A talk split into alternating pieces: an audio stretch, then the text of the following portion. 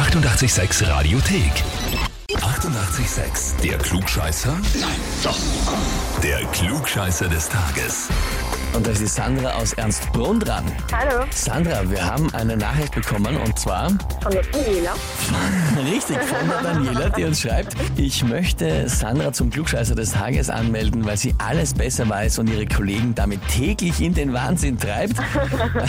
Als kleines Abschiedsgeschenk, in Klammer, da ich die Firma verlassen werde, Klammer zu, möchte ich sie nun noch offiziell zum Klugscheißer des Tages küren. Deine Arbeitskollegin. Ja, eine ganz Liebe. Bist traurig, dass sie geht? Ja, sehr. Schon. Es klingt so wie eine Freundschaft eigentlich. Ja, Das ist schön.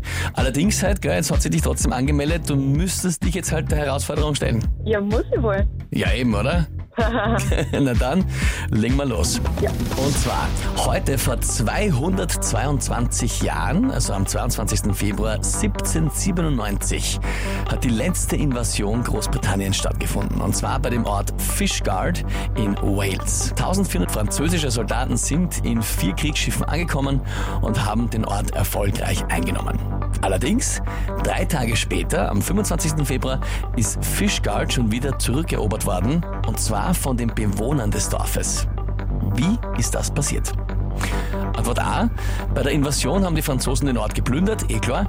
Primär aber den Alkoholvorrat. Haben sich so aus dem Leben geschossen, dass sie kampfunfähig waren und dadurch die Rückeroberung nicht verhindern haben können.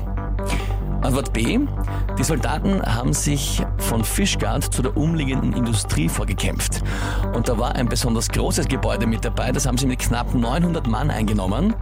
Es war eine Schießpulverfabrik und die ist dann mit allen 900 Mann drinnen in die Luft geflogen. Oder Antwort C.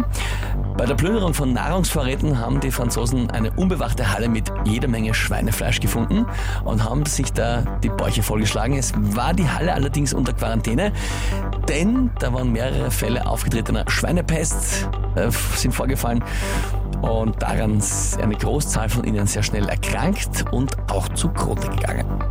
Klingen alle drei wie so einen Monty Python Film, ich weiß, aber eine davon ist wirklich passiert und ich möchte von dir wissen, welche.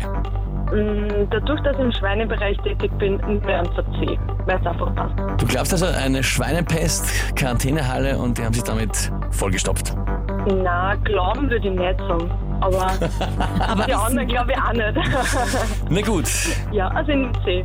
liebe Sandra, ich frage dich, bist du dir sicher? Nein, ich bin mir nicht sicher, aber ich nehme es trotzdem. Okay, na gut, was machst du im Schweinebereich? Ähm, Landwirtschaft. Sehr spannend, dass du das sagst, weil ich habe diese Antwort frei erfunden und habe gedacht, gibt es überhaupt eine Schweinepest und kann man der erkranken? Richtig Ja. wäre gewesen, das simpelste Antwort A. Sie haben sie einfach so angesoffen, dass die nicht mehr kämpfen können. Bitte nicht mehr. Ei, schaut, ist das Falsche geworden, aber trotzdem, liebe Sandra, danke fürs Mitspielen. Ja, und wen kennt ihr, wo ihr sagt, der müsste ich unbedingt einmal der Klugscheißerfrage des Tages stellen? Anmelden online auf Radio 886 AT. Die 88,6 Radiothek. Jederzeit abrufbar auf radio886.at. 88,6. Eighty-eight, sex.